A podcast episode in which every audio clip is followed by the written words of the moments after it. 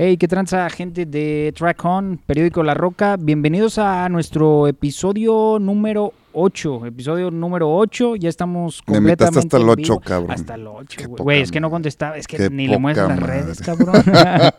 y el día de hoy nos eh, galardona, el día de hoy, el episodio número 8, el buen Jonás. ¿Cómo Jonás, están? Bienvenidos. Gracias, compadre. Bienvenido. Bienvenido. Muchas gracias Doy. por, por haber aceptado la invitación, loco.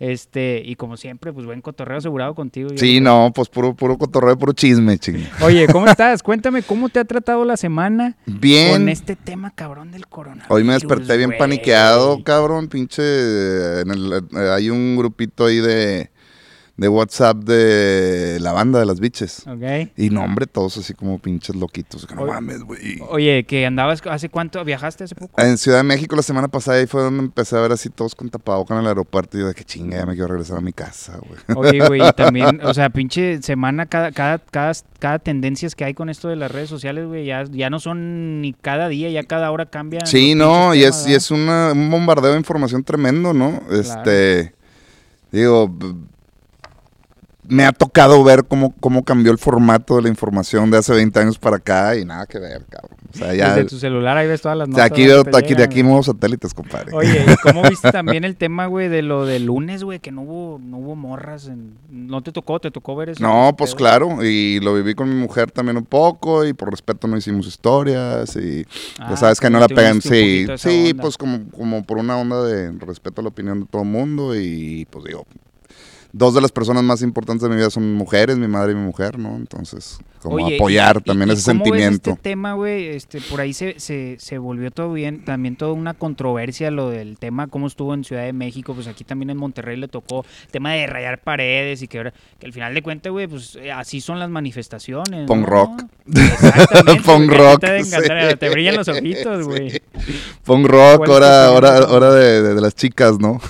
¿Y ¿Cuál es tu opinión de eso? ¿No está bien, no? Son yo, yo, yo creo que tienen que, digo, tenemos todos que, porque esto no es un problema de mujeres, es un problema de sociedad, ¿no? Y tenemos Claro. que, pues, de- demostrar la, la inconformidad a, a- a- a las leyes pertinentes y a la gente que está a cargo. De que, pues, primero que nada las, las chicas, pero también los niños, también los ancianos, o sea, si hay un abuso general por la población, ¿no? Entonces, pues, digo, procurar tratar de enderezar ese cotorreo. No se puede tampoco vivir tranquilamente, ni ser papá, ni ser hermano, ni ser hijo y, y- y aprovechar tu potencial en algo este, productivo para el país si no estás tranquilo, ¿no? Si no, si no te sientes seguro, si, si no sabes, digo, no nada más la violencia, ¿no? Eh, También eh, la pobreza, ¿no? Si no sabes si siquiera si va- hay mucha gente en el país, la mitad de la gente no sabe ni siquiera que va a cenar hoy, ¿no? Claro. Entonces está cabrón. Oye, y también el tema, no sé si supiste lo de la bolsa, güey, que se está cayendo. Se está derrumbó todo el güey. pedo. Estuvo cabrón. Ayer no sé si la nota que me llegó era buena o no, pero todas las acciones que se vendieron la empezaron a comprar los chinos. Sí, Entonces, no, y China va para una- arriba, le güey. están dando una Y maroma China ya este está para pedo, arriba. bien De hecho, hace ratito vi un video, güey, donde Sí. estaban celebrando este que los casos de coronavirus ya están bajando, güey, los Ajá. doctores acá y los robots y la chingada, güey. o Con sea, madre. Bueno, mínimo, ya se están recuperando y acá apenas... mínimo vemos que ese pedo puede ser así como una onda que se puede ir, ¿no? Claro, güey. Oye, Jonas, pues ya tantos años en la música, güey. Ya, güey. De lleno ya en la música, ¿cuántos años son, güey? 22 años más o menos. Yo tengo 44 años y empecé a trabajar profesionalmente en la música a los 21 con Plastilina Mosh. Ok. Antes de Plastilina Mosh, pues llevaba otros, no sé, yo agarré la guitarra a los 11 años, ¿no? Y para los 13 estaba componiendo, para los 16 entraba clandestinamente a bares a tocar y terminando de tocar me tenían que sacar porque no, no era mayor de edad, ¿no? Este, pero ya andaba trabajando en bares y tocando y todo eso. 22 años de lleno ya en la De música. lleno que en la prácticamente música. es tu oficio, es tu sustento. Sí, no, es mi, mi, mi, mi estilo de vida completamente es, siento que vivo de la música y vivo para la música, ¿no? Entonces así como un círculo cerrado. Oye, Jonas, y, y con todo esto, pues te tocó, ahora sí que te ha visto, eh, te, te- te ha tocado ver este, a muchas bandas este, surgir y también muchas bandas que desaparecieron en el camino, güey. ¿Tú te sientes como un sobreviviente de la música, güey, o no tanto así. Te- me, me refiero a esto en Sí, el aspecto de, güey, pues está cabrón ya ahorita la industria, viste, es como bajo la industria, Claro. las disqueras. Sí, no, me- me- yo cuando yo empecé a trabajar era otro formato completamente, pues era Claro. la industria disquera, ¿no? Se terminó todo ese cotorreo, luego fueron como cinco años de incertidumbre, de que no sabías ni qué hacer, este, luego se desarrolla toda esta cuestión, o agarra fuerza esta cuestión de las plataformas digitales, empieza a haber movimiento, ahora yo tengo control de mis cosas, ¿no? El Tamagotchi, güey. Para que la raza vea tu iPhone, güey. Sí, mi iPhone. Siempre punk, güey. Exacto, hasta ahorita, güey. ¿Qué te iba a decir? Entonces, no sé, más que sobreviviente, me siento un terco, güey. Me siento un terco que me sigue gustando la música. Mi objetivo es completamente musical. O sea, no, no, no fue como por tener un estilo de vida de rockstar, no fue como por vivir el sueño, que en algún momento lo viví, en otro no. Me divierte mucho Ok. cuando, cuando, lo, cuando lo tuve y cuando en los momentos que lo tengo me divierte mucho. Pero el propósito este, principal es componer, producir, arreglar, güey.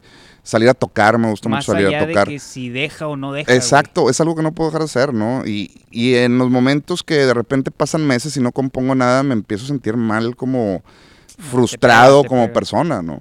Entonces sí es algo que tengo como un drive así natural de hacer. O sea, prácticamente ahorita tu sustento sale de ahí, güey. Vives Sí, de la música. yo vivo de la música. Tu familia pues, está de lleno. Exactamente. mantiene de eso, de la Exactamente. música. ¿Y cómo es eso, güey? Pues está cabrón, ¿no? También, güey, pues es un...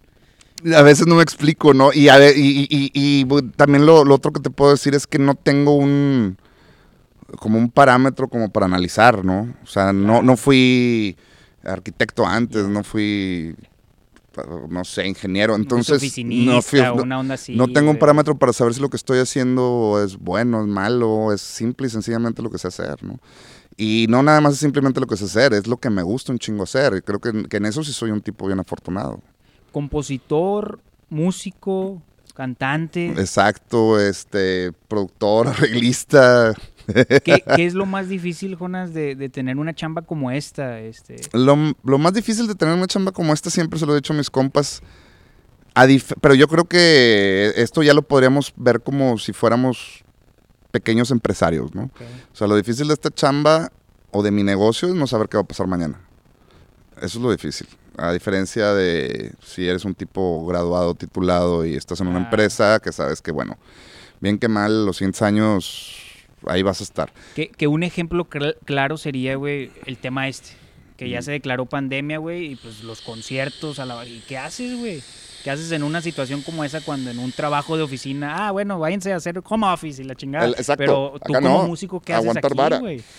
Yo, yo, yo lo que hago, pues digo, siempre lo he hecho es tener un ahorrito y dos, en los momentos muertos ponerme a producir. Oye, y si te administras, si eres administrador y organizador, Sí, tiene que ser sí yo, yo creo que si no ya no hubiera, ya no estaría aquí. sí, eh, he procurado así como tener cuidado con este con, con- con mi negocio, pues, para que no se muera. Oye, y también complicado porque pues ahora sí que tu chamba, eh, creo que el sustento y, y- y se mantiene de la creatividad, del músico sin creatividad, pues como tú dices, Exacto. cuando te sucede eso te empieza a pegar y te sin creatividad ahora sí que no No, mueres. ¿Y ¿Cómo completamente. le haces, güey? O sea, para no cho- para para no chotear, güey, para para no ciclarte, güey. Si uno a veces como este como artista visual, como diseñador, etcétera, se cicla, güey, de hacer un diseño a otro, ahora como músico el hecho de decir que Vivir de la creatividad. Güey. sí, está cabrón. Yo, yo he hecho de todo. no sé, este, desde, digo, lo, lo que hago y nunca he dejado de ser, que también es como algo que le comento mucho a mis amigos. Yo antes de ser músico o compositor, soy fan. Soy fan de bandas y soy fan de la música. Este, y, y- ay, güey. Soy fan de bandas, soy fan de la música y este, procuro estar así como perceptivo. Eh, me gusta ir a, a- a ver los toquines de bandas nuevas, de chavitos, que, que están haciendo. Eh, me gusta mucho. Pareciera que, que es como hasta, no sé, sarcástico, güey, o, o cínico, pero películas, videojuegos, o sea, todo le estoy dando, ¿no? De- y de ahí sale. De ahí se me ocurren un chingo sale de la- pendejadas. Se me, se me ocurren un chingo de pendejadas. Estoy en la carne asada con un compa y alguien dice un comentario chistoso que me caga de risa y le encuentro un lado que podría adaptarse a este, hacer una obra, ¿no? Entonces, como cosas por el estilo, ¿no? Creo que la clave de todo este pedo es ma- mantener esa como curiosidad. El día que se acabe la curiosidad, se acaba la creatividad, ¿no? Porque a final de cuentas yo creo que no existen los genios, existen los grandes procesadores de información, ¿no? La, la gente que escucha cosas y les ve un lado diferente a las cosas, ¿no? Digo, el mejor ejemplo en México, güey, son los memes, cabrón. Como la gente ve chingaderas que a veces son hasta nefastas y te las presentan desde otro, de- desde otra perspectiva que te cagas de la risa, ¿no? Oye, Jonas, algo que me llama la atención que, que acabas de decir también es que, pues, tu, tu, tu aspecto como escucha, este, como fan, como seguidor, pues también eres fan de bandas, eres fan de la música. Eso también para el artista es importante, ¿no? El Yo hecho creo. De, de, de seguir viendo que hay a su alrededor que va emergiendo también en Yo, ese aspecto. yo creo que definitivamente, este, Porque hay unos cabrones, güey, que yo les he preguntado, oye, ¿y qué música nueva escuchas? No, no conozco, desconozco. ¿qué pedo con eso, güey. Te O sea, quedas como que. sí, ¿qué no. pedo, A final de cuentas, yo creo que toda la información se transforma en la cabeza de cada quien, ¿no? No Claro. puedes, o sea, es insólito que una persona que ha estado aislada 30 años desde que nació hasta que tenga 30 años, de repente llegue y te presente un disco increíble o, o una pintura increíble o algo increíble, ¿no? Tiene que este, desglosar información de todo lo que lo rodea.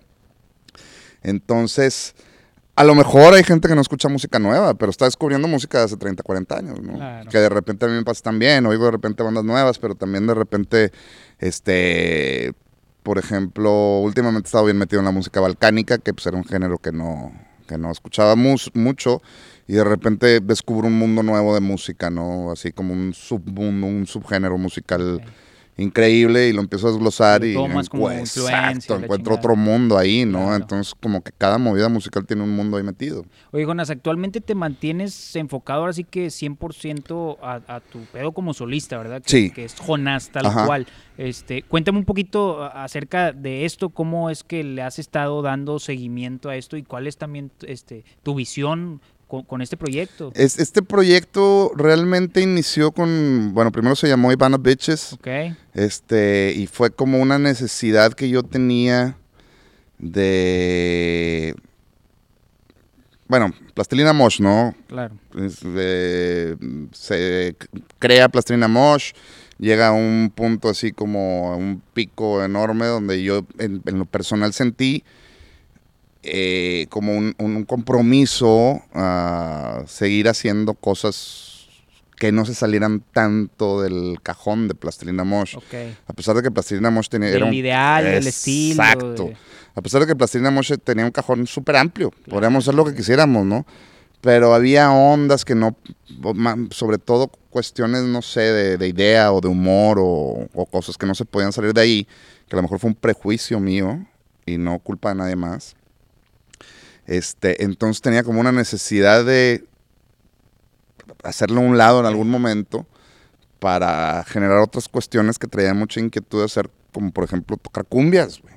O sea, en, en aquel momento era como difícil meterlo en Plastilina Mosh, ¿no? Este, tocar cumbias y tocar así música regional y tocar música latina y toda la vida, digo, crecí en los 70 nací en los 70 este, quería tener una banda como Kiss que fuera de personajes y no de músicos, ¿no? Entonces, como desarrollar toda esta idea. Y, y ahí fue donde empezó como esta cuestión de, de hacerlo por otro lado. Ok. Después pasó lo mismo con Ivano Bitches. Ivano Bitches tenía un tenía como un diálogo muy marcado, que era esta burla a toda la cuestión de... Exacto, era una sátira de- de- del, del pedo político, la conspiración, güey, los aliens, de las profecías, todo este pedo, ¿no? Algo bien fumado. Estaba muy divertido, güey. Estaba muy divertido, pero llegó un punto donde tenía rolas como la de Picosa, que se la estaba componiendo mi vieja, y no cabía dentro del discurso de, de Ivana Bitches. Entonces fue como, pues chingada madre, ya, ya, ya- le había sacado yo personalmente todo el jugo que le quería sacar a Ivana Bitches. Ah. Fue un llegaste un momento sí, donde, eh, donde ya, dije, güey, ya nomás quiero hacer Porque, rolas, güey, güey. ahorita pudiera seguir haciendo giras simplemente Exacto. con Noreste Caliente. Exacto, güey. más con esa rola, güey. Entonces llegó un punto donde dije, güey, ya, ya llené de este pedo Ok. y ya quiero nada más hacer rolas, ¿no? Y este, y ahí fue donde desenmascaramos a Ivana Bitches y este, pues se, se transformó nada más en Jonás, ¿no? Y lo que, lo que no se puede suplir era esa gran calidad musical que tenía Ivana Bitches. Entonces invité a, a los chicos que eran los músicos de Ivana Bitches a que siguieran tocando conmigo. Y se convirtió, ahora los discos salen como Jonás y en vivo es Jonás y Ivana Bitches. Ah, ok. Oye, pero que prácticamente, güey, a, a- a- a tus, a todos tus, tus composiciones, a todas tus, tu música, este, tanto de Bando Beaches como Jonás, güey, pudieras ponerle plastilina mosh y, y no saber y ponerle la rola a un cabrón y, y es el estilo, o sea, sigues manteniendo ese estilo, güey. Es, yo creo que el, el hilo conductor que viene desde Plastilina Mosh y que en algún momento pasó por los Concord y luego que se convirtió en Concord también, Beaches y que sigue siendo ahorita, ese es el sentido del humor. Claro. Es un sentido del humor que yo compartía mucho con Alejandro Rosso y luego compartí con, con- los Concord y ahora en mi etapa sola, que digo, lo de Ivana Beaches lo empecé yo solo, después fui invitando amigos. Este, pues es un sentido del humor mío, cabrón. Y un estilo ya muy marcado que eso para un artista, pues es lo más Es- importante, ¿no, Exacto, como esa onda de que te reconozcan a pesar de que la rola es completamente diferente a lo que hiciste antes, ¿no? O, o, güey, algo también curioso era cuando recién este, salías este, con las máscaras de látex, que mucha raza no sabía que eras tú. No tenía ni puta idea, güey. suena como el de plastilina. Era un cague de risa porque decían, es el de Plastilina Mosh con Nortec. Y yo Ah, lo veía sí, de que, güey, sí, me cagaba de risa y luego le metía de que, y parece que también están los de Genitalica. Yo también escribía así como anónimo, ¿no? Ah, Parece que hay unos de Genitalica y unos de Kinky. Y la raza hacía huevo. De hecho, ya el teclado de Ulises ya lo descubrí. La, No me cagaba la risa. En. YouTube hay un chingo de comentarios, un chingo de conspiraciones. Ah. Pero Y era bueno parte de todo eso, ¿no? Como que Iván Bichos también era una sátira y una burla a la desinformación, ¿no? Entonces era muy chido, cabrón. Oye, güey, y actualmente con el tema de plastilina, pues por ahí eh, este, vemos que todavía este, por ahí en redes sociales dejaron de moverle como hace dos años. Una... ¿Realmente ahorita ah, Plastilina Mosh activo, inactivo o cómo lo consideras tú el tema con, con Alejandro? Que pues me imagino que te llevas muy bien con él. ¿no? Con Alejandro yo me sigo llevando, güey. De hecho, pues Alejandro ya es más que mi amigo, es mi hermano, ¿no? Eh, hemos compartido un chingo de cosas, de experiencias. Yo creo que ni uno de los dos seríamos lo que somos ahorita si no fuera por Plastilina Mosh. Este. Y Plastilina Mosh fue tan informal desde el principio. O sea, eran dos compas haciendo rolas. El proyecto es de los dos, o sea, el proyecto es de los dos. les sigue generando a los dos. Sí, sí. sí. Y yo Alejandro lo veo. ven- hubo temas de que No, se pelearon. para nada. Hubo cosas en, en momentos donde diferimos este, en, en el estilo de trabajo. Sí, y que abiertamente lo has mencionado, que es por Exacto. eso que el Por tan eso- por eso- esperado último disco pues no se dio. No, salió, nos sentamos a, a intentar hacer el disco. O sea, así de huevos, güey, se Sí. sentaron y sabes que no. Vamos a darle, compadre, a ver qué pedo.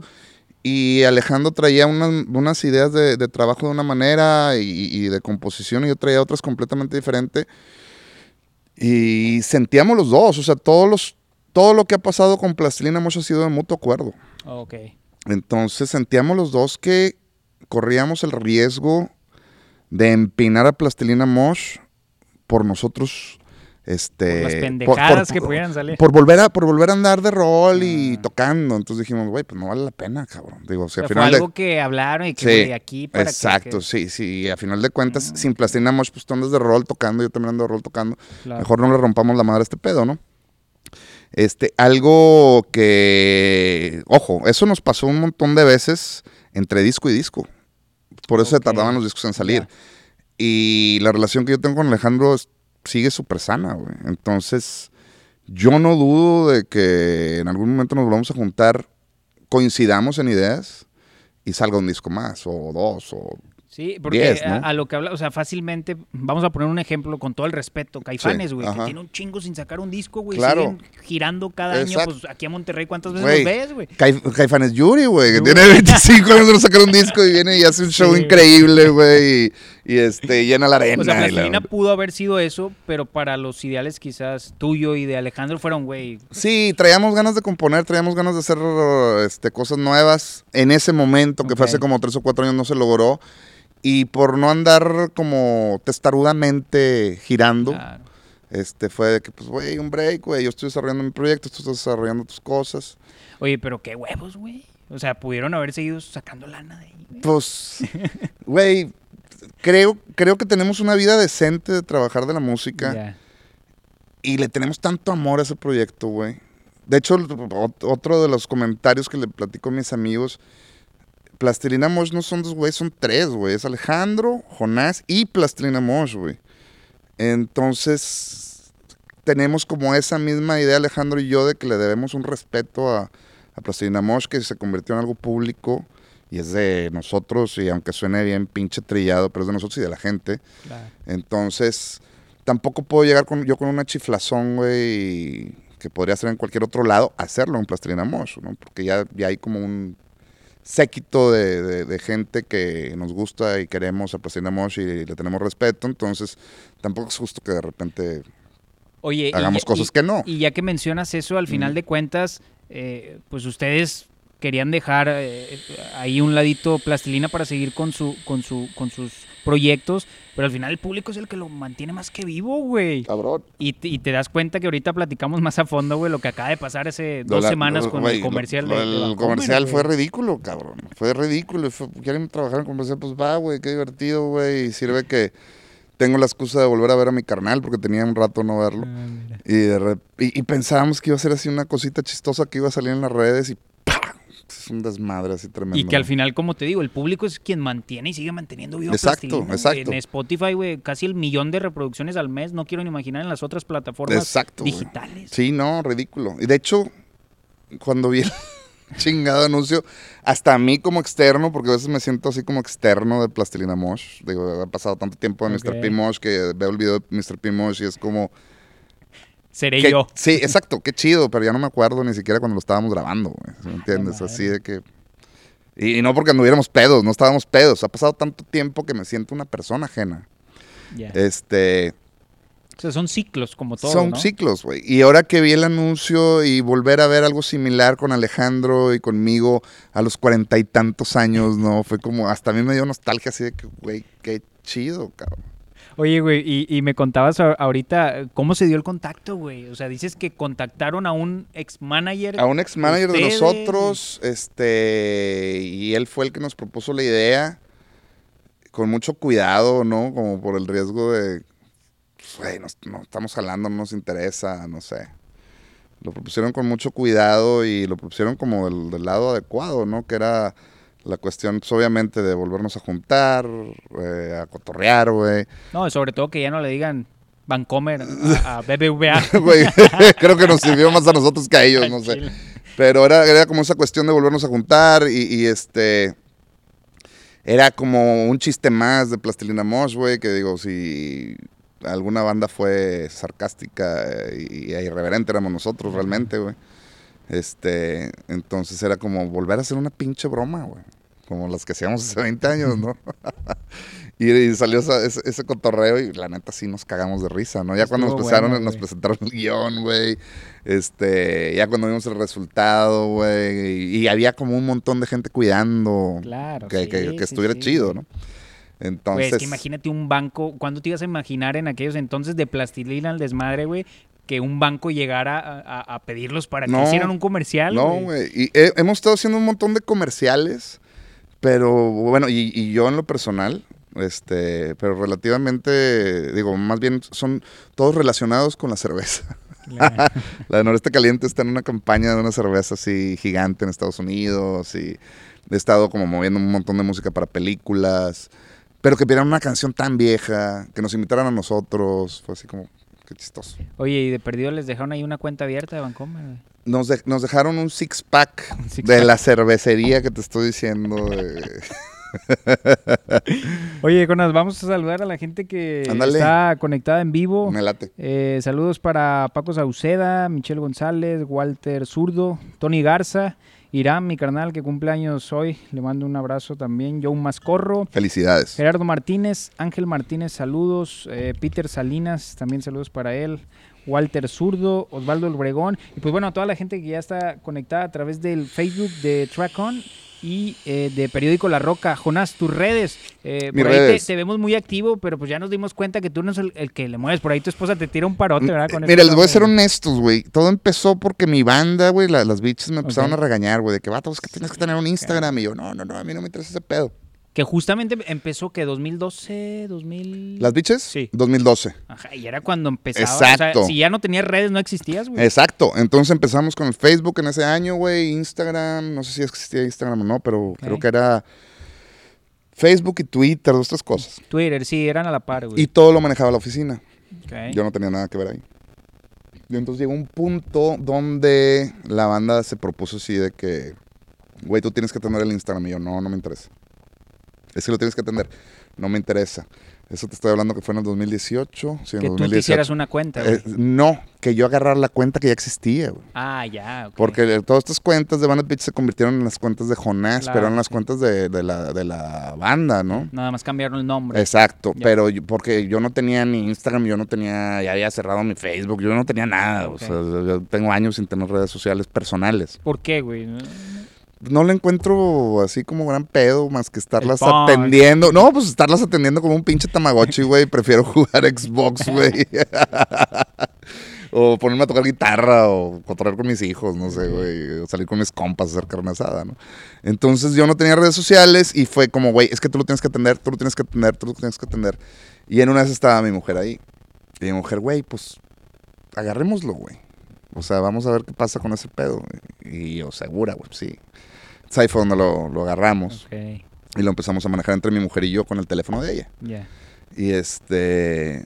Y en las primeras historias que hicimos, quién sabe qué chingado estaba diciendo yo, que ella intervino y dijo, no, ay, déjamelo borro porque te, te, te ridiculicé, ¿no? Ok. Con lo que dijo, porque me tiró cada madreada, como siempre. Este, y le digo, no, pues está bien chistoso, déjalo. Y lo dejamos y se hizo un cagadero así, tremendo. Entonces seguimos siendo en el teléfono de ella. Ok. Eh, regularmente checamos los mensajes, yo los checo los mensajes en el teléfono de ella. Am- alguna vez lo checa ella también. Este, pero sí lo atiendo yo personalmente, pero lo hacemos entre ella y yo. ¿no? Ok, güey. Oye, ¿y tus redes para que la... Pues prácticamente estás en todos lados, YouTube. En. YouTube como Jonás, en, en Facebook como Jonás, eh, Spotify como Jonás, todo esto es con Z. Ok. Y en el Instagram, que es el que contesto yo personalmente, porque pues, el Facebook lo contesta la raza de la oficina.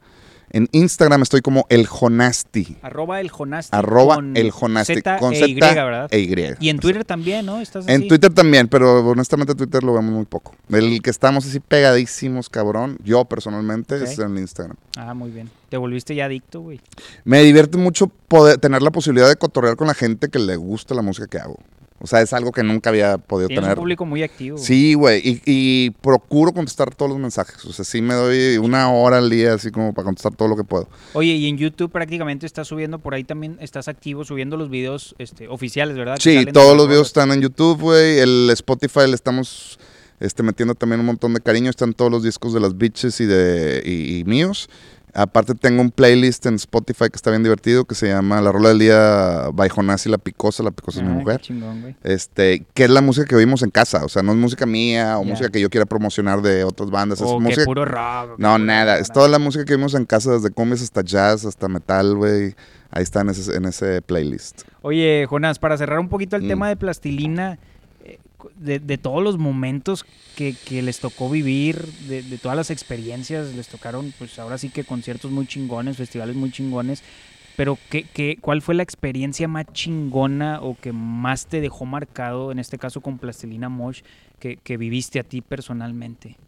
¿Qué, ¿Qué fue eso que te marcó bien cabrón, que te sorprendió, güey, de, de haber estado con Plastilina? Yo creo que el de, de- Plastilina Mosh, el simple y sencillo hecho de saber que puedo vivir de lo que me gusta, es lo mejor que me dejó la banda, ¿no? ¿Te acuerdas cuándo fue justamente ese momento que dijiste, güey, clarito, aquí ya, de aquí ya"? clarito, de que de aquí no me quiero salir nunca.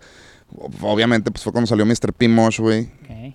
¿Cuántos años tenías? 21, güey. Ah, la madre. O sea, a los 21 ya te estabas visualizando pues una Sí, carrera o sea, desde que- de hecho desde antes yo estaba súper apasionado por la música, pero fue como esta onda de que a los 21 años este, sale Mr. P. Mosh y, y antes de Mr. P. Motion había ido a San Antonio y a McAllen y después de Mr. P. Motion, meses y medio después estaba en Madrid, güey.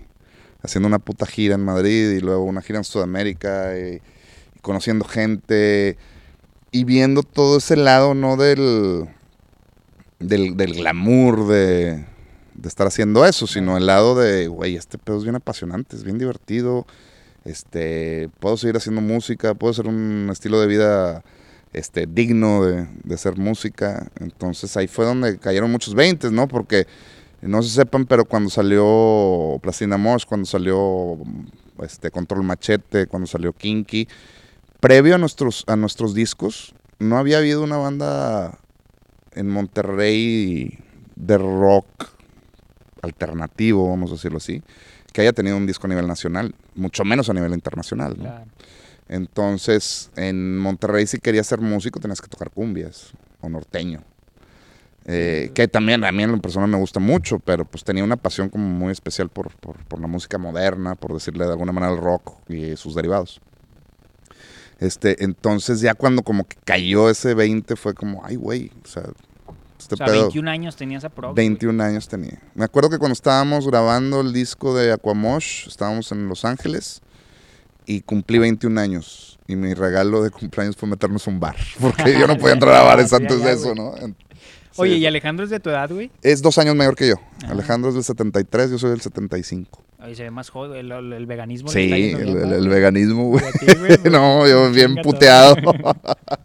Oye, güey, entonces el hecho de, de- de haber llegado, de darte cuenta, te hizo clic eso de, güey, de aquí ya, de aquí ya me agarro, güey, ya, Sí, ya no. puedo vivir fácil. Pero me imagino No, digo, que no, antes de no, eso, no, no puedo vivir fácil. Simplemente es. Puedo intentar vivir de esto. Y este. Mi familia lo empezó a aceptar también.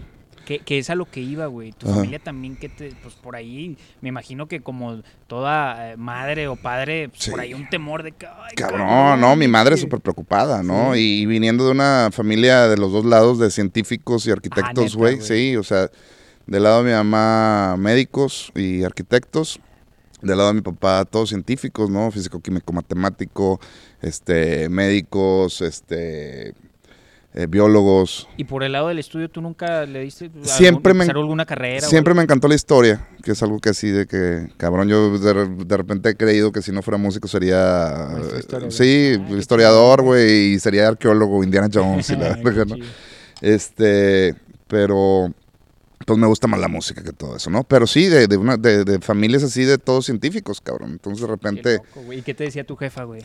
mi mamá era, se ponía como Y luego loquita, ¿no? bien morro, güey. Sí, O sea, bien chavo, 21 güey, años, sí. Pero en los noventas, Claro. era la madre. No, y yo empecé con ese cotorreo desde los 14, 15 y dejé de estudiar los 16, Ah, entonces sí. Entonces sí era como un problema, ¿no? Este, y a mi papá y a mi tío le como que le entusiasmaba, pero ten cuidado, ¿no? Y por debajo del agua de que sí, dale, pero ten cuidado. y Qué chingada, chido. ¿no? Pero siempre Entonces, hubo ese apoyo. Sí había un apoyo y obviamente de las tías pues había una preocupación más grande, ¿no? De que chingada madre, no, no, ¿qué va a hacer de ti? No lo hagas. Era como, güey. Oye, ya, ya después, unos añitos después, las tías ahí, eh, soy, soy, soy yo tío soy la, de- de- exacto, yo soy la tía de este cabrón y yo sabía que ibas a triunfar y la verga, ¿no? Oye, güey. eh, el tema, pues prácticamente has tenido ya por ahí un par de proyectos que todos han tenido éxito. Ahorita hablábamos este proyectos como Event Beaches, eh, Noreste Caliente, que fue un putazo, güey. Muchas Putazazo, otras rolas, güey. Pero, pero fueron putazos así en calor, güey. Cabrón. que no, no tardaste mucho. Bueno, a lo mejor quizá el proyecto en lo Ajá. que lo trabajaste, pero, pero fueron putazos muy cabrones. Este, cuéntame un poquito cómo fue esto. Este, querías también experimentar un, un poquito con el término shock rock. Cuéntame un poco El de eso, shock- cómo se te dio eso, güey, y, y a la gente para que, que no conoce qué es eso. El ¿qué- shock, es el eso, shock rock es como el rock teatral, ¿no? Ok. Este, que en los 70s pues lo hacía Kiss, lo hacía Alice Cooper, que fueron como las épocas donde yo era un niño y empecé a ver todo ese pedo. Después hasta cierto punto pues también Motley Crue era shock rock, ¿no? O sea, no veías a un grupo como Pearl Jam tocando vestidos como gente normal, o sea, veías unos pinches monstruos o veías algo bien cabrón. En mi adolescencia, una de mis bandas preferidas de metal se llama War, G-W-A-R. Salían completamente disfrazados, ¿no? Y hacían un escándalo en el escenario, tiraban sangre y tripas y la chingada. Entonces, pero con un sentido del humor muy cabrón. Entonces ese pedo me, me encantaba cuando estaba chavo. O sea, desde Y- morro, era lo Desde que morro. Y siempre me quedé con la espina de tener una banda de shock rock. Este, y lo intenté con, con Ivana Bitches, ¿no? pegó, Y pegó, fue muy divertido, ¿no? Que, que se convirtió desde shock rock hasta shock música norteña cumbia y todo esto, pero era como esta onda de los personajes tocando. Moderato es una banda de shock rock. Claro. Siempre he creído que es una banda de shock rock PG-13, así como para chiquillos. Y, y Ivanovich era una banda de shock rock clasificación R. Para ¿no? los grandes, Sí, exacto. Oye, y que fue bien recibido este, por el público, güey. Prácticamente Noreste Caliente es el himno de Monterrey. Se convirtió en algo que se salió de control completamente en este caliente. Y fue tan grande el éxito de la canción que se separó de la banda. O sea, llegó un punto donde la gente ni siquiera sabía quién chingados cantaba Noreste Caliente. Eh, este, de hecho, la, eh, la broma en ese momento de la banda era de que en qué se parece Noreste Caliente, el himno nacional y, y- y las mañanitas. ¿En qué? Pues en que todo el mundo la conoce, pero nadie sabe quién la canta, ¿no? O sea, a Este, ese grado, güey. a ese grado, se salió de control así, fue una locura la rola. Y se convirtió más que en una rola de moda, se convirtió en un fenómeno social en que cada verano que empieza el termómetro a picar, empiezan los memes y la rola revive y ves las gráficas, digo yo que tengo el, el- el Spotify y puedo ver las gráficas cada verano donde ¡pah! se va otra vez al cuerno la Ah, o sea, rola. sí, justamente empieza verano. Empieza verano, empiezan los memes, el cague de risa y las ganas de cheve y invariablemente la rola se vuelve a disparar, ¿no? Y sí se convirtió como una rola que, que, que, que se queda como para... Y, y con mucho gusto lo digo, de hecho, súper orgulloso. Que yo siento que se queda como para el patrimonio del Estado, cabrón. Así de que... Oye, y, y el tema de las máscaras, güey. Cabrón, me imagino cuánto duraban los shows. Casi la hora, ¿no? Sí? Ya no más, güey, de hora y cacho, güey. No Me acuerdo un show en Guadalajara. Era eh, puro látex, ¿no? Sí, güey. La madre. abriendo un festival, güey, a las 3 de la tarde, hacía 40 grados con la pinche máscara puesta. Horrible, güey, horrible. Y yo todavía me acuerdo que le decía a los, a los, a los- a mis compañeros, les decía, sean jotos, güey, si los pinches luchadores aguantan tres caídas con una máscara que ustedes no aguantan un show ni van a brincar, güey, la madre. Y no, sí terminábamos pero hechos cagada, güey. Y era asqueroso porque la máscara llegaba hasta el labio. Entonces el huequito de aquí se llenaba de sudor y la chida de que, güey, estás cantando una vez para arriba porque te tragas todo el sudor. No, horrible, horrible, horrible, horrible. Oye, Jonas, ¿y actualmente entonces tu proyecto como solista lo mantienes bajo un sello o está completamente independiente? ¿Tú lo In- administras? o- Independiente lo administramos nosotros. Este, yo soy parte de Victoria Records. Ah, Entonces, Victoria, con. Vicky. Por ahí tienes un par de colaboraciones. Exacto, con Vicky, con Lalo Morales, que es el, el manager de Victoria Records. Este, ahí entre nosotros hacemos todo el cotorreo, los discos los producimos entre eh, Marco Zavala y yo, este, que ahí pueden checar sus redes, Victoria Records, Marco Zavala. El, y, y ahí estamos grabando todo el cotorreo y estamos editando todo el cotorreo por ahí. Se convirtió como en una manera muy sana para nosotros de poder aprovechar nuestros tiempos y enfocarnos en el producto en vez de traer como un- una agenda sistemática industrial, vamos a decirlo así. Que, que es a la vez, tiene sus ventajas y desventajas, pero pues para el artista me supongo es más beneficioso el saber que él tiene el poder o el control del Exacto, proyecto. y que el producto va a quedar tal cual y como lo quieres, ¿no? Sí, que no va a haber terceros. Exacto, exacto. O sea, para volver a estar yo creo que con, con un sello grande tendríamos que ver un montón de cosas que fuesen beneficiosas para el proyecto. Oye, Jonas, eh, como persona, ¿cómo, ¿cómo te describes, güey? Te vemos por ahí siempre bien alegre, bien ameno, bien activo, güey. Ese Jonás que vemos en las redes es tal cual el Jonás 24-7, güey. Casi, casi, casi, casi. Pues digo, también soy padre de familia. Claro. güey. Este, Padre de familia, Soy- casado. sí. Por ahí mucha raza ha de tener el, el- e- ese, esa percepción de ti, ¿no? Sí. "Ah, Este güey es un vale madre. No, no, no, no, para nada. Soy un güey alegre y, me- y soy un güey bien bohemio y social y me gusta juntarme una vez a la semana con mis compas a la carne asada y la cheve y oír música. Eh, Mi mujer lo disfruta mucho también, güey, de, de- de salir a cotorrear. Nos gusta mucho salir a cenar. Nos gustan los restaurantes un chingo. Este, ¿Cómo eres como papá, güey? ¿Cuántos hijos tienes? dos. Dos. ¿Y Sí. ¿Qué edades son? de, de 12 y de 4. Y pues el de 12 ya es un güey muy sensato, ¿no? Entonces juega güey, con el Xbox y la chingada. paso Oye, ¿y, y quiere, se anda metido con la música o no? No, les interesa nada. Sí, no, y el día que se les antoje que lo agarren, y si no, no. Y es más, me dicen, ¿te gustaría que fueran músicos? Le digo, me gustaría que fueran managers, güey. Ellos se quedan con el billete, ¿no? Este, pero no, creo que soy un güey buena onda con, con estos güeyes. Y este, y no, soy un güey, ¿Cuántos años tienes de casado ya, güey? llevo, hijo, un rato. Se va a enojar por ahí la. Sí, la se va a enojar mi ¿No vieja. ¿Te acuerdas, güey? ¿Qué te iba a decir?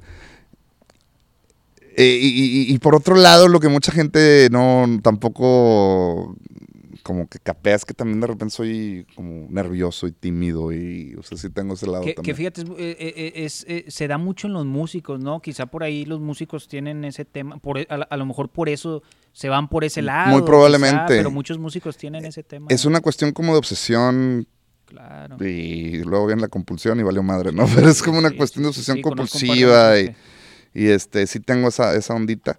Entonces, pues regularmente sí soy ese güey alegre y cotorro, cotorro y la chingada, pero de repente soy un güey me- me- medio este, estresado y enfocado y hasta que no termine esto y que quede bien y claro. hay que tener cuidado, ya sabes. Oye, y en estos ambientes de la música, eh, pues el andar rolando los fines de semana, el salir de viaje, etcétera, etcétera, a, a veces se vuelve complicado para la familia en el aspecto de la convivencia y eso. ¿Cómo lo ha tomado tu familia, tus hijos y sobre todo cómo han sabido, se han adaptado? Es como un trabajo, ¿no? Sí, tu pues es un trabajo, o trabajo sea. y desde hace años yo procuro nada más viajar los fines de semana. Ah, qué chido. Entonces, para, para no estar también no mucho tiempo fuera del- de, la casa, este, mi mujer no nada más lo entiende, sino que lo disfruta un montón, me ayuda un montón ella, cuando está la posibilidad viaja conmigo. Mm, qué chido. Este, entonces creo que se ha vuelto así como una cosa bien padre, bien divertida. Cuando están los festivales aquí en Monterrey me llevo a los niños, este, y ahí andan, trague y trague y tirando desmadre y la chingada, ¿no? Entonces se la pasan bien.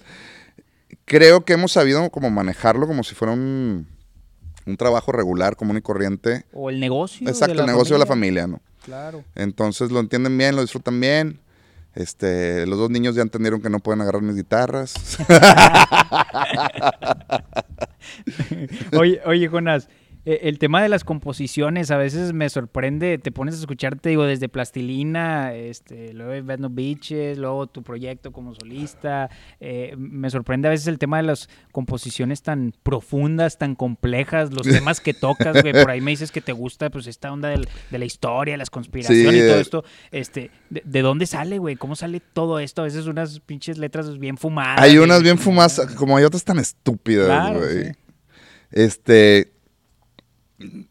Tendríamos que como puntualizar en cada tema como para poder explicar de dónde sale cada cosa, pero si queremos generalizar, en mi caso, este, mi manera de, de escribir, tengo una regla de oro bien cabrona, güey. ¿Ah, y sí? es, sí, güey, es ser un pinche sinvergüenza. Creo que muchos compositores, porque pues yo también lo tengo, y por eso me tengo que reafirmar el hecho de que tengo que ser un sinvergüenza. Todo el mundo tenemos pena y vergüenza de repente hacer cosas que la gente pueda criticar, ¿no? Y que la gente pueda eh, atacar. Eh, lo primero que tenemos que entender es que todo lo que sea una obra pública pues está sujeta a críticas, ¿no? Claro. Este, y, y dos, pues que no le va a sacar bien a todo el mundo. Entonces, Pues a ti te vale madre. eh, tres, tienes que aprender a que te valga madre. Entonces, si crees que eso es lo correcto en ese momento, por más ridículo que inclusive para ti sea, este, pues hazlo, güey. Eh, me pasó, digo, voy a hacer así como el, el punto específico. Para mí fue un parteaguas bien cabrón la canción de Placerina Mosh, la de Peligroso Pop, porque fue la primera canción que no rapeé, que intenté cantar y que hablaba de otras cosas que no iban arraigadas a lo que según yo era o según Plastilina Mosh era. ¿no? Ok. Inclusive al grado que me acuerdo que hicimos la música en casa de Alejandro, me fui a mi casa esa noche, me puse a escribir oyendo la rola y al otro día, en ese tiempo pues eran cassettes, güey. Grabé la letra y todo encima en un cassette y la chingada y lo traía en, en- en- casa de Rosso. Le decía, güey, hice una rola que creo, digo, hice una letra que creo que quedó cabrona, pero se me hace que está bien pussy, güey. Y el güey, pónmela. Yo, no, güey, me da pena y la verga. Y el vato, no seas joto, güey. Yo, no, güey, me da vergüenza y la verga. Entonces, me acuerdo que se la puse y el vato nomás se quedó de que, güey, es un putazo. Le digo, pero no es lo que regularmente hacemos. Y me, me dice, güey, no, güey, es un putazo. Alejandro también tenía la mentalidad de "Ay, que te valga madre. Sí, claro, vamos a-". completamente. Alejandro es un punk disfrazado de fresa, güey. Ah, neta. Sí, güey. Entonces me decía el vato, Gato es un putazo. Y le digo, güey, pero no es lo que regularmente hacemos. Y, le- y me dice el güey, por eso es un putazo, güey. Se oye bien fresco, está con madre, vamos a sacarla. Entonces ahí me di cuenta de que, ah, cabrón, pues si me quedo tratando de hacer lo que siempre hago, pues no va, va a carecer de esa frescura. Entonces llegan en esos puntos donde se me ocurren cosas y digo, chinga, a lo mejor no me pedo, pero que chingue a su madre, güey. Al final de cuentas, pues también tengo que seguir como experimentando y haciendo cosas para que se vaya moviendo por todos lados, sea más fresco, sea más propositivo, sea más este productivo, no sé. ¿no? Oye, Jonas, y como compositor, eh, ¿te ha tocado componerle rolas a otros artistas? ¿Vender rolas o un tema así, letras, eh, ese, ese- ese tema? No lo he hecho, me han invitado mucho a colaborar, a colaborar en composición. Entonces de repente este, hice una canción, por ejemplo, que está bien chida con La Leyenda, que es como también esta mezcla entre música regional con... ¿También participas en la Sí, cantando con ellos. Escribí mucha letra donde canta Cheo, otros pedazos los canto yo. Este. Pero, es- pero de ese formato. Digo, hice también una rola con Carlos Jan, un DJ de, de- de- de España. He hecho rolas con un montón de gente. A veces así, ya ni me acuerdo, ¿no? Oye, güey, que pero a lo que a tantas colaboraciones pero que un montón, güey. cabrón. El, el Pitbull regiomontano. haz de cuenta, chingada. güey. Estaba platicando con la abogada que me ayuda a este. Como a recopilar todo mi, mi- mi derecho de autor. Ok. Me dice, güey. No, ya te me imagino. Eh, me dices que eres, tienes 20 años así con rolas regadas, güey. Es un pedo encontrarlas, güey. Y de repente me doy cuenta que tenías una rola que hiciste en el 98, güey. Que y, así que yo ya ni me acordaba, ¿no? No Eh, y es que ese es el pedo, que me, me llevo muy bien con gente que es muy similar a mí. Que es, güey, pues vamos a tomarnos una chévere y vamos a hacer un par de rolas. Y un claro ejemplo, güey, también que por ahí, este, también los comentarios, güey, la chingada, cuando participaste con Poncho, con Poncho de Nigri. divertidísimo, cabrón. Es tu cabrón. compa y lo es mi brother, manera, sí, es mi brother de hace un chingo de años ese güey. Entonces, via- viaje, astr- viaje, Viaje astral. viaje astral. Entonces la cuestión es como. No sé, cuando tu amigo pescador, güey, que le encanta ir a pescar o a cazar, te dice, vamos a cazar, güey. Pues yo no soy cazador, güey, pero.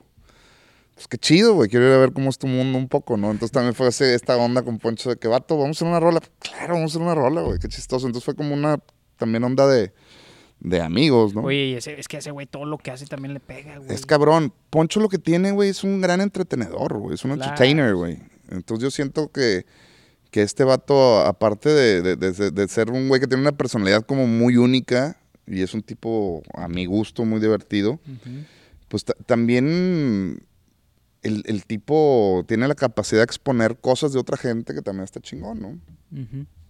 Oye, Jonás, eh, ¿de qué te arrepientes, güey? ¿Hay, hay, hay alguna cosa que hayas hecho durante tu carrera musical, güey? Que haya influido cabronamente y que te hayas arrepentido de algo, güey. No, ¿No? de la música.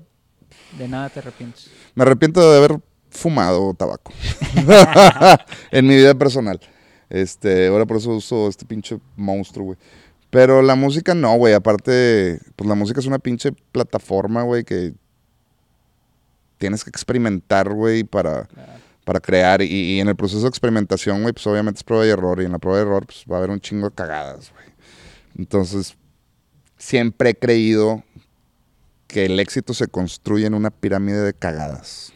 Oye, Jonas, durante estos 22, 22 años de carrera, ¿verdad? Sí. 22 años de carrera me supongo ha habido un chingo de bajones, güey, bajones Ajá. en los que, ay, cabrón, güey, este, no tengo show dentro de tantos meses y me estoy viendo apretado. Llegó un momento, güey, así cabrón, cabrón, donde pensaste que no ibas a salir, güey, que el agua ya estaba aquí. ¿Ha llegado a ese punto? Pues ha llegado, ha, ha habido momentos gruesos. Por ejemplo, el segundo disco de Plastilina Mosh fue así como un. Pues fue el más cabrón de todos, güey. O sea, el primer disco fue un putazo con Mr. P. Mosh. Nos fue súper bien. Estuvimos trabajando un año y garras. Y el segundo disco de repente a nadie le gustó, güey. Porque no venía otro Mr. P. Mosh. Claro. Entonces, afortunadamente. es pues, el precio de los éxitos, ¿no? También, También, la gente cabrón. se queda con eso y a la madre. Entonces llegó un punto así donde, pues, güey, ¿qué vamos a hacer? No, pues no sé.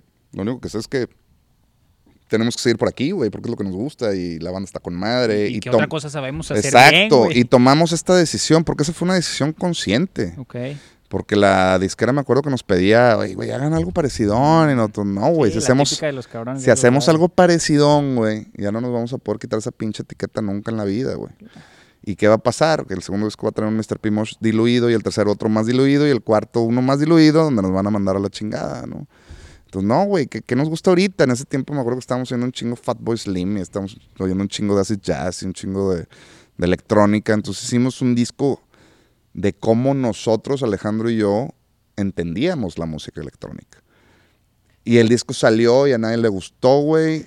Y entonces estuvimos valiendo verga como tres años, güey. Hasta que salió Peligroso Pop, que fue un tercer disco, y de otro putazo. Con ese segundo putazo nos quitamos el estigma de Mr. Primos de One Hit Wonder. Y ese segundo disco que a nadie le gustó se convirtió como en un disco de culto, güey. Y a un chingo de gente de repente le gustó un putero, ah, ¿no? güey, ¿qué Sí, es como. De hecho, siempre Alejandro y yo comparábamos ese disco, el Juan Manuel. Lo comparábamos con el Pulse Boutique de los Beastie Boys. porque, pues, siempre Alejandro y yo muy fans de los Beastie Boys. Y el segundo disco de Beastie Boys también estuvo de que nadie le tiró un pinche pedo, ¿no? Entonces estuvo muy cotorro, cabrón. Oye, Jonas, ya estamos entrando en la recta final Ajá. para recordarle a la raza las redes sociales. Eh, nos pueden encontrar a través de TrackOn MX, periódico La Roca y también tus redes sociales. Mis redes sociales, Jonás con Z, en Facebook, eh, YouTube, Spotify y no me acuerdo cuál chingo se me olvidó. Y la importante para el chisme, el cotorreo y el cague de risa, el Instagram, métanse a el, arroba el Jonasti, con Z e Y. Ok, ahí activo en todas las, las plataformas. Ahora sí. Y Exacto. también tu música la pueden encontrar, ya sea En el Spotify está. iTunes, en en Spotify, iTunes, en, todas en- en todas, sí. Y, y- y particularmente en Spotify está esta también la, la rola del día que la comparto con mucho cariño para la gente que le gusta la música El que hago. Le, le va a gustar lo que pongo en ese playlist. Oye, para que la raza lo deje ahí Para reproduciendo toda la noche, pues que Exacto. genere, y para la peda es maravilloso. Sí. Oye, güey, ya para terminar, eh, el tema de la crítica, ¿cómo toman la crítica, güey? Pues siempre han sido bien malemadristas ustedes. dale, Sí, dale, pe- y, y- y era Pero como. hay, hay crítica buena y crítica Hay crítica mala. buena y crítica ¿Cómo mala. Y como te decía hace rato, güey, yo también desde bien joven aprendí que todo trabajo público está sujeto a crítica. Claro. Entonces, y dos, güey, no son nadie en este puto mundo es fichita de oro, güey. Entonces va a haber gente que le va a gustar, va a haber gente que no, güey, va a haber gente que está de acuerdo con tus ideas, gente que no, gente que le vale madre. Entonces, yo lo hago y lo expongo y lo comparto, no, no con ganas de demostrar nada, sino simple y el sencillo hecho de compartir y el que le guste chingón y el que no le guste, pues también chingón y el que tire mierda, pues que chingue su madre. Oye, y ahorita ya con las redes sociales, güey, pues ya cualquier cabrón que se hace un usuario, güey, pues se siente con el derecho. El derecho de- a. Y pues está bien, a lo mejor también está bien. Y lo único que todos tienen que saber es que, pues también para hacer una crítica constructiva, pues primero, previamente tuviste que construir algo. pues, de, quién viene, Entonces, de ¿no? viene. de quién viene. Entonces, pues sí, güey, o sea. Si lees los comentarios, eres de, sí, de sí, clavarte, güey, leer. Sí ah, leo y, y- y, este. eh, cuando tengo chance los leo y. Te digo, hay cosas que veo que lo hacen hasta ni siquiera por una crítica de, de, de- de constructiva, sino por odio. Y pff, Por madrear. Sí. chingada. Oye, Jonas, tu música en el cine, güey, ya, has- ya, ya has tenido oportunidad de que tus rolas, güey, estén en el cine. Sí, de, hecho, hicimos una hace poquito, la Vicky y yo, la de la Regia, Cindy la. Regia, que no me esperaba que le fuera ayer tam- ¿Fuiste también. a ver la película? Sabes que no la he visto, pero no, le digan a nadie. Oye, no la veas, güey. Sí la quiero ver, güey, pero no le digan a nadie. Oye, güey, ¿y cómo es esto, güey, de ver pues, composiciones tuyas, güey, en la pantalla grande, Pues está, está- chingón, sí, está bien divertido. ¿Sabes qué? La mejor, no me acuerdo ni cómo se llamaba el videojuego, pero un videojuego que yo compré, que nadie me avisó que venía Monster Truck ahí, Ah, y jugando el pinche videojuego y la chingada, te estoy hablando hace 15 años. Y de repente, sin tener una puta idea, en una escena del videojuego sale la rola, fue como, "Güey, esa rola es mía, esa rola es mía, esa rola es No mía. mames. Sí, eso Oye, güey, y, algo también chingón en el FIFA, güey. En el juego, En el uno de los juegos más jugados a Sí. nivel mundial. FIFA 7, 07 y FIFA 09, güey. Sí, Y la gente, aquí en México, güey, yo estoy seguro que el FIFA, al mencionar eso, güey, recuerdan la rola. güey. Claro, güey. Lo relacionan, güey. sí. De Qué hecho, cabrón, gracias al FIFA nos empezaron a escuchar en otros Ah, países, ¿neta? sí, güey. Nos escribían en otros países y la madre. Qué chingón, güey. Sí, bien buena onda. Oye, güey, eh, ya para terminar, eh, tu, plan, tu plan a futuro, güey. Ahora sí que en un ambiente musical, eh, pues no tienes, no, no es como que digas, aquí me retiro, este, deja, voy por mi pensión y me va a llegar y la güey, ¿cómo, ¿cómo te organizas, te estás administrando para, para cuando llegue ese día? Porque tarde o temprano va a llegar. El, el músico tiene un ciclo, güey. O a menos que quiera hacer como pinche, la gira de, del adiós. de- No. La No, como te decía hace rato, como buen obsesivo compulsivo, siempre estoy como previendo hasta la. Tercera Guerra Mundial, güey. Entonces, Eh, afortunadamente tengo ahí dos, tres cositas de- para, para- para estar tranquilo y con cuidado. Sí, me administro.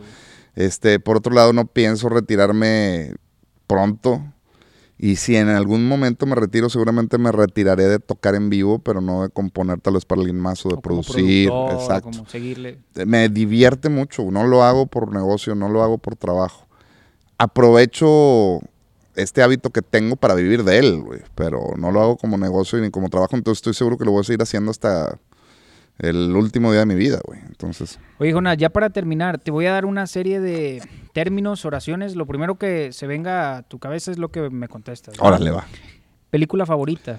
Película favorita podría ser Brasil de Terry Gilliam. ¿Te gusta el cine? ¿Eres cinéfilo? Eh, veo muchas películas. No, no podría decir que soy así como un gran un cinéfilo ni, ni que pueda criticar el cine, pero hay cosas que me gustan. Y me gusta mucho lo de Terry Gilliam. Me gusta Brasil y 12 monos, por ejemplo. Me gustan Ok. un chingo. Canción para un día chingón. Canción para un día chingón.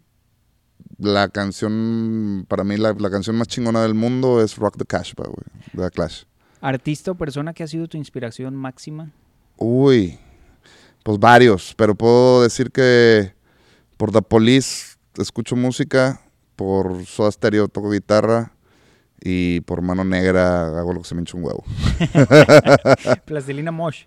Eh, qué buena, qué buena onda, qué buena escuela. Nuevo León. Nuevo León, güey, una pinche tierra súper divertida, a veces mala, a veces buena, pero siempre mía. Avanzada Regia. Ay, los, los colegas de la, de la prepa o de la facultad. ¿Con quién nunca grabarías una rola? ¿Con quién nunca grabaría una rola? No grabaría una rola nunca con Prince porque está muerto, pero me encantaría hacerlo. Buena respuesta, güey. Eh, si fueras presidente, güey, ¿qué sería tu prioridad? Renunciar, güey, en el primer momento. Un buen consejo para... sí, un buen consejo para todos los que han sido. ¿Qué te ha hecho llorar? ¿Qué me ha hecho llorar, güey? La cebolla. Un disco esencial para tu formación musical. Eh, Casa de Babilón de Mano Negra. La canción más ojete que has escuchado.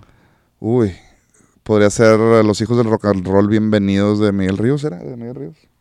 El día más chingón de tu vida. El día más chingón de mi vida, ha habido muchos, pero creo, aunque suene trillado, cuando nació mi hijo. Jonás, muchas gracias por habernos acompañado en este episodio 8. Éxito en todo lo que sigas haciendo, güey. Gracias, compadrito. Ya sabemos que es tema de calidad de escuchar a Jonás. Redes sociales, el Jonás que le pongan en Google y ahí aparece todo el tema, ¿va? Chéquense en, en- en el fucking Instagram, en el, el Jonasti, que está muy cotorreado ahí. Saludos para toda la gente que nos sintonizó. Nos vemos en el próximo episodio. Gracias. Adiós.